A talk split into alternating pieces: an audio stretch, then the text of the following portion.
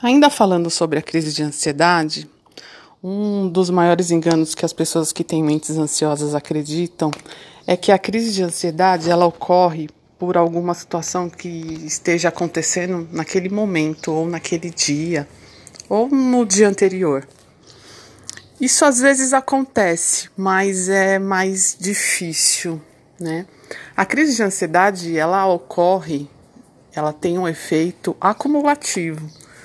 Então, às vezes, você sofre por uma questão num dia, uma tensão, um estresse muito forte, né?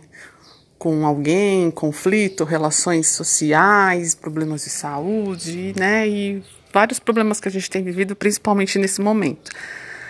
E aí, daqui uma semana, você começa a ter sintoma. Aí você começa a pensar, ué, mas tá acontecendo? Não tô tão bem hoje, tava tão bem ontem. E olha como que eu tô né? Meu coração não para de palpitar, essa tontura, esse mal-estar, insônia, né? Medo de sair de casa, medo de, de, de ver as pessoas. E aí você começa a estranhar e, e custa entender o que está acontecendo, né? Por que, que isso ocorre? Porque a crise de ansiedade, ela não vem do nada, né?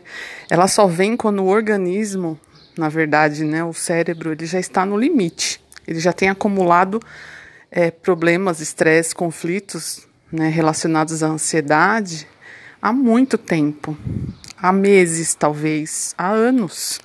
Depende de como que você, né, tem esse histórico de crise de ansiedade. Então, ele nunca vai vir do nada, né? A crise de ansiedade já é um sofrimento psíquico do cérebro ele está pedindo socorro para você.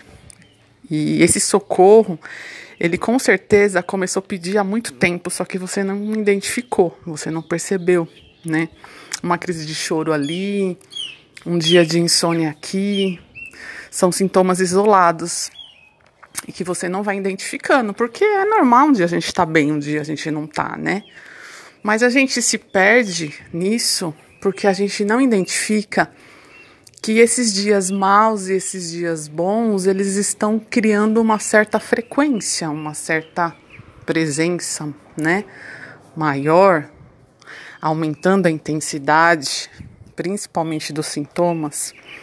E aí a gente vai desconsiderando, né? Ah, é normal, né?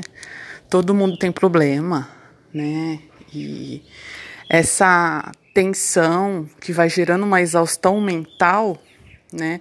Você vai desconsiderando, porque faz parte da vida, né? Ter problemas, né? Emocionais.